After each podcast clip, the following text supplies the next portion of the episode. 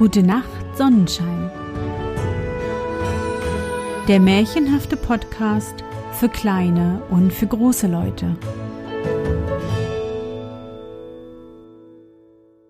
Leise rieselt der Schnee, still und starr liegt der See.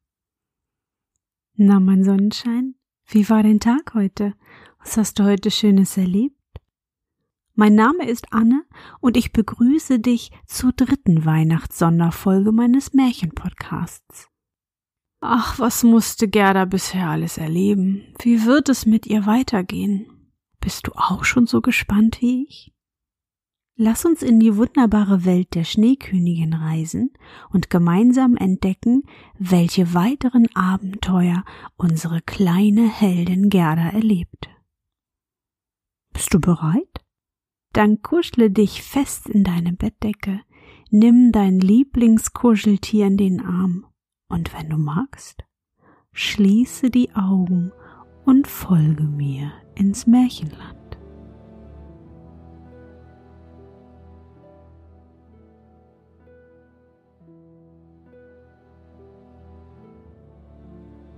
Vierte Geschichte. Prinz und Prinzessin wieder musste Gerda ausruhen.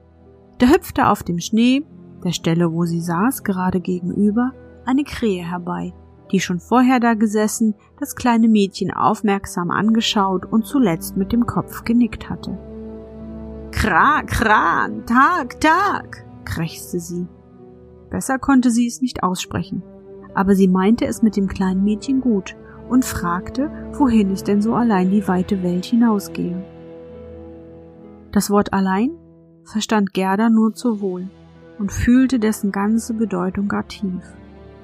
Dann erzählte sie der Krähe ihr ganzes Schicksal und fragte, ob sie Kai nicht gesehen habe. Die Krähe nickte höchst bedächtig mit dem Kopf und sagte, es könnte sein, es könnte sein. Meinst du das wirklich? rief Gerda und küsste die Krähe so ungestüm, dass sie sie beinahe totgedrückt hätte. Vernünftig, nur immer vernünftig, sagte die Krähe. Es wird am Ende der kleine Kai sein, aber jetzt hat er dich gewiss über die Prinzessin vergessen. Wohnt er bei der Prinzessin? fragte Gerda. Ja, höre nur zu, aber es fällt mir schwer, deine Sprache zu reden. Verstehst du vielleicht die Krähensprache? Dann könnte ich besser erzählen. Nein, die habe ich nicht gelernt, erwiderte Gerda. Meine Großmutter konnte sie allerdings, sowie auch Kauderwelsch, hätte ich sie nur gelernt. Das tut nichts, sagte die Krähe. Ich erzähle ebenso gut wie ich kann, aber es wird freilich schlecht gehen. Und dann erzählte sie, was sie wusste. In diesem Königreich hier wohnt eine ungeheure kluge Prinzessin.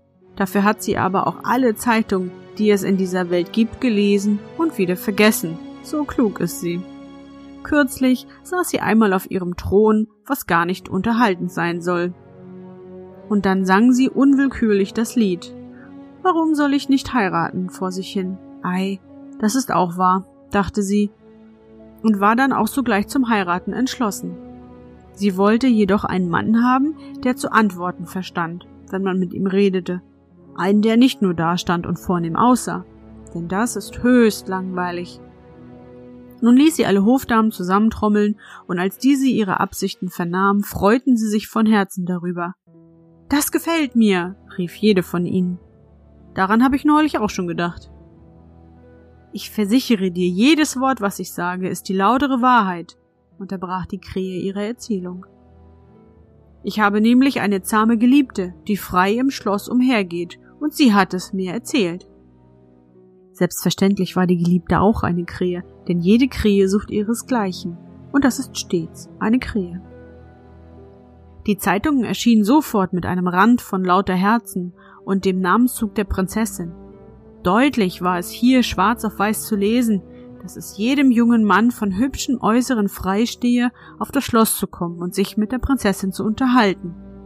Derjenige, von dem man hoffen dürfte, dass er für seine künftige Stellung am besten passe, den wolle die Prinzessin zum Mann nehmen.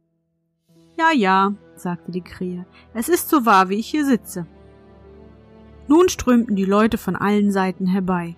Es war ein Gedränge und Gelaufe, aber dennoch glückte es keinem der Freier, weder am ersten noch am zweiten Tag. Solange sie draußen auf der Straße waren, konnten sie zwar alle ausgezeichnet plaudern, sobald sie aber zur Schlosspforte hineintraten und die Leibwächter in ihren silbergestickten Uniformen und oben an der Treppe die Diener in Gold sowie die großen erleuchteten Seele erblickten, dann wurden sie ganz verwirrt. Standen sie dann endlich vor dem Thron, auf dem die Prinzessin saß, so vermochten sie immer nur deren letzte Antwort nachzusprechen, und das wollte die Prinzessin doch nicht noch einmal hören. Es war gerade, als ob die Leute wie betäubt oder einer Ohnmacht nahe wären. Und erst wenn sie wieder auf die Straße hinauskamen, konnten sie von neuem plaudern. In langen Reihen standen die Freier vor dem Stadttor bis zum Schloss. Ich war selbst drin, um es mit anzusehen, versicherte die Krähe. Sie wurden hungrig und durstig, aber vor dem Schloss wurde ihnen nicht einmal ein Trunk abgestandenes Wasser gereicht.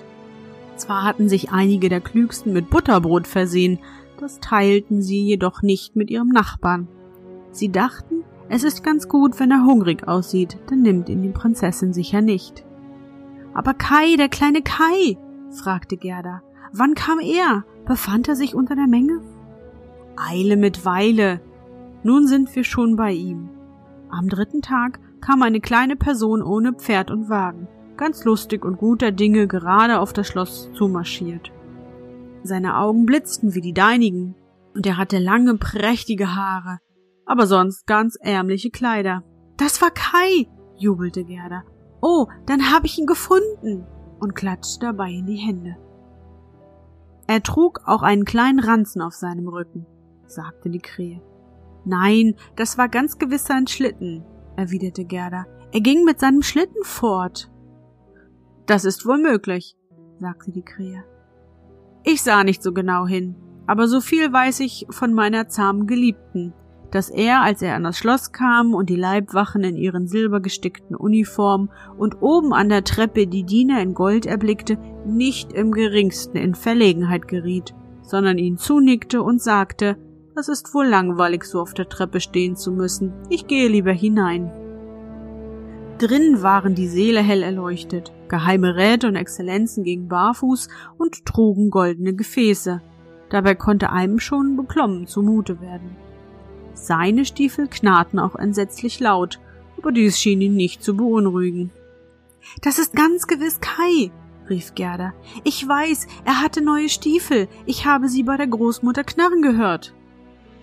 Ja, geknarrt haben sie allerdings, aber deshalb ging er doch wohlgemut zur Prinzessin hin, die auf einer Perle, die so groß wie ein Spinnrad war, saß. Alle Hofdamen mit ihren Zofen und diese wieder mit ihren Untergebenen, sowie alle Kavaliere mit ihren Dienern und diese wieder mit ihren Dienern, die sich auch wieder besondere Burschen hielten, waren ringsum im Saale aufgestellt. Je näher sie an der Türe standen, desto stolzer sahen sie aus. Den Burschen, des Kammerdieners Diener, der immer in Pantoffeln ging, wagte man fast nicht anzusehen, so stolz stand er da an der Türe. Das muss ja entsetzlich gewesen sein, sagte die kleine Gerda. Und hat Kai die Prinzessin bekommen? Wäre ich nicht eine Krähe gewesen, so hätte ich sie bekommen, trotzdem ich schon verlobt bin. Er soll nämlich ebenso gut gesprochen haben wie ich, wenn ich mich der Krähensprache bediene. Das hat mir meine zahme Geliebte erzählt. Heiter und lebendig war er, aber er war gar nicht mit Heiratsabsichten, sondern nur gekommen, um die Klugheit der Prinzessin kennenzulernen, und er fand diese gut. Die Prinzessin aber fand ihn auch gut. Oh, das war sicher Kai, rief Gerda. Er war außerordentlich klug und konnte sogar mit Brüchen Kopf rechnen. Ach bitte, bitte führe mich doch zum Schloss. Das ist leicht gesagt, meinte die Krähe. Aber wie sollte das zugehen? Ich will mich einmal mit meiner zahmen Geliebten darüber beraten. Sie kann uns vielleicht helfen. Denn das will ich dir nur sagen. So ein kleines Mädchen wie du erhält eigentlich gar keinen Eintritt. Doch, ich darf hinein, rief Gerda aus. Wenn Kai von meiner Ankunft hört, kommt er gleich heraus und holt mich. Erwarte mich dort drüben am Zaun, erwiderte die Krähe. und dabei nickte sie Gerda noch einmal zu und flog davon. Es war schon ganz dunkel, als sie zurückkehrte. Kra, kra, sagte sie. Ich soll dich vielmals von meiner Braut grüßen. Hier ist ein Stück Brot für dich, das sie aus der Küche nahm, wo es Brot genug gibt, und du bist gewiss hungrig. Es ist unmöglich für dich ins Schloss zu gelangen, weil du barfuß bist. Die Leibwachen in den silbergestickten Uniformen und die Dienern im Gold würden es nicht zulassen. Aber weine nicht, du sollst doch hineinkommen. Meine Geliebte weiß eine kleine Hintertreppe, die zu dem Schlafzimmer hinaufführt, und sie weiß auch, wo der Schlüssel dazu ist. Darauf ging sie in den Garten hinein, durch eine große Allee, wo schon ein Blatt nach dem anderen abfiel. Und als auf dem Schloss nach und nach die Lichter ausgelöscht wurden, führte die Krähe die kleine Gerda in eine kleine Hintertüre, die nur angelehnt war. Oh, wie klopfte Gerdas Herz vor Angst und Sehnsucht. Es war ihr, als ob sie etwas Böses vorhabe, und sie wollte doch nur erfahren, ob der kleine Kai da ist. Ja, er musste es sein.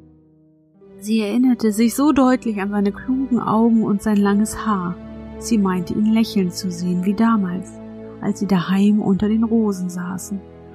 Oh, er würde sich gewiss freuen, sie zu sehen und zu hören, welch einen weiten Weg sie seinetwegen gemacht hatte, und zu vernehmen, wie betrübt sie alle zu Hause gewesen, als er nicht heimgekehrt war. Oh, das war eine Furcht und eine Freude zugleich. Nun waren sie auf der Treppe. Es brannte eine kleine Lampe auf einem Schranke, aber mitten auf dem Fußboden stand die zahme Krähe, drehte das Köpfchen nach allen Seiten und betrachtete Gerda, die sich verneigte, wie die Großmutter es sie gelehrt hatte. Mein Bräutigam hat mir von Ihnen, mein kleines Fräulein, viel Liebes erzählt, begann die zahme Krähe. Ihr Schicksal ist in der Tat rührend. Wollen Sie bitte die Lampe hier nehmen, dann werde ich vorangehen. Wir gehen hier geradeaus, dann begegnen wir niemanden. Mir ist es, als ob jemand hinter uns herkommt, sagte Gerda und es sauste wirklich etwas an ihnen vorüber, wie Schatten glitt es an der Wand hin. Pferde mit flatternden Mähnen und dünnen Beinen, Jägerburschen, Herren und Damen zu Pferd. Das sind nur die Träume, sagte die Krähe. Sie kommen und holen die Gedanken der hohen Herrschaften zur Jagd ab. Das ist recht gut für uns, dann könnten Sie diese im Bett besser betrachten. Aber das erwarte ich von Ihnen, dass sie, wenn sie zu Ehre und Würden gelangen, auch ein dankbares Herz zeigen werden. Wozu darüber erst Worte verlieren, versetzte die wilde Krähe. Nun traten sie in den ersten Saal hinein, dessen Wände mit rosarotem Atlas, in dem künstliche Blumen eingewebt waren, bedeckt waren. Hier sausten die Träume schon an ihnen vorüber, flogen aber so schnell, dass Gerda die hohen Herrschaften nicht zu sehen bekam. Ein Saal war immer prächtiger als der andere. Der Anblick all der Herrlichkeit war fast überwältigend. Nun waren sie im Schlafzimmer. Die Decke glich einer großen Palme mit kostbaren gläsernen Blättern, und mitten im Zimmer hingen an einem dicken goldenen Stängel zwei Betten, deren jedes die Gestalt einer Lilie hatte. Das eine, worin die Prinzessin lag, war weiß, das andere aber rot, und darin sollte Gerda den kleinen Kai suchen. Sie bog eines der Blätter zur Seite, und da erblickte sie einen braunen Nacken. Ja, das war Kai. Sie rief ganz laut seinen Namen und hielt die Lampe so, dass das Licht auf ihn fiel. Rasch sausten die Träume zu Pferd wieder in die Stube hinein, und er erwachte, wandte den Kopf und es war nicht Kai. Der Prinz glich ihm nur im Nacken. Außerdem war er auch jung und schön. Nun guckte aus dem weißen Linienbett die Prinzessin hervor und fragte, was denn hier vorgehe. Da weinte die kleine Gerda und erzählte ihre ganze Geschichte, sowie auch, was die Krähen für sie getan hatten.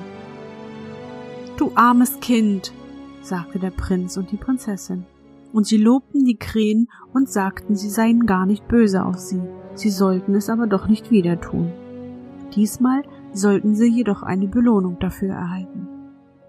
Wollt ihr frei fliegen? fragte die Prinzessin, oder zieht ihr eine feste Anstellung als Hofkrähen mit allem, was aus der Küche abfällt, vor? Da verneigten sich die beiden Krähen und baten um die feste Anstellung, denn sie dachten an spätere Zeiten und meinten, es sei doch schön, ein sorgenfreies Alter vor sich zu haben. Nun erhob sich der Prinz aus seinem Bett und ließ Gerda darin schlafen. Mehr konnte er wirklich nicht tun. Sie aber faltete ihre Hände und dachte, wie gut sind doch die Menschen und Tiere. Dann schloss sie ihre Augen und schlief ein. Die Träume kamen auch wieder hereingeschwebt, und da sahen sie wie ein Engel aus. Sie zogen einen kleinen Schlitten, worauf Kai saß und ihr zunickte. Aber das Ganze war nur ein Traumbild, und deshalb verschwand es bei Gerdas Erwachen sofort wieder. Am nächsten Tag wurde sie von Kopf bis Fuß in Samt und Seide gekleidet. Sie wurde auch freundlich aufgefordert, da zu bleiben, dort herrlich und in Freuden zu leben.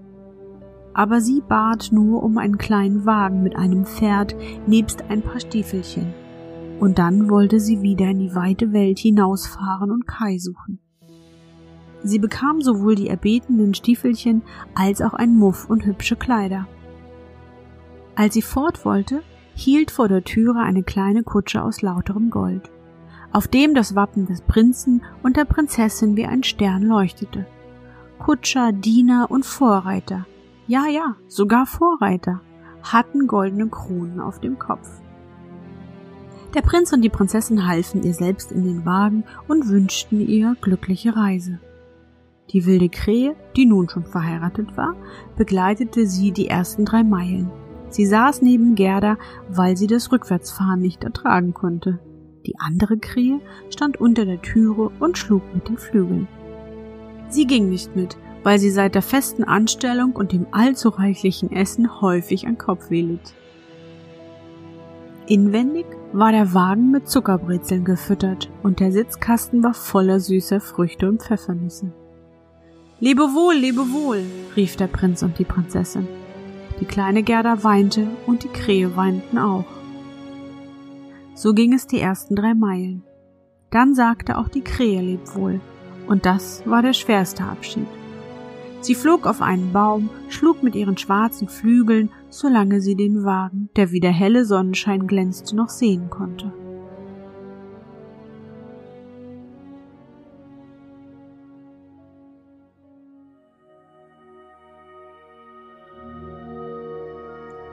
Na Sonnenschein, bist du noch wach?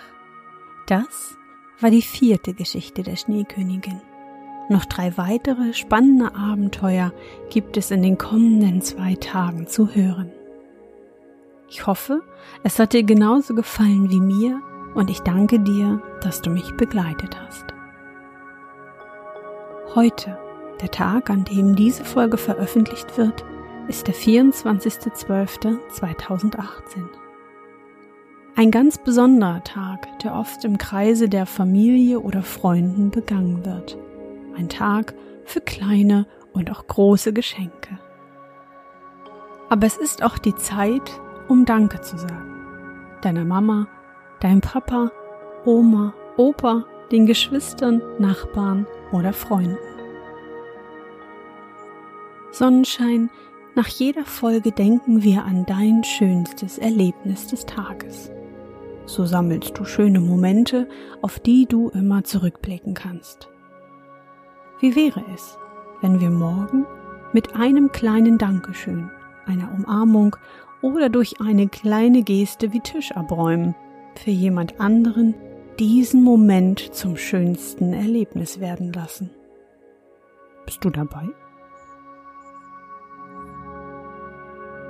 Wo auch immer du bist auf der Welt ich danke dir, dass du bei mir bist. Und ich wünsche dir frohe Weihnachten. Merry Christmas. Bon Joël. Feliz Navidad.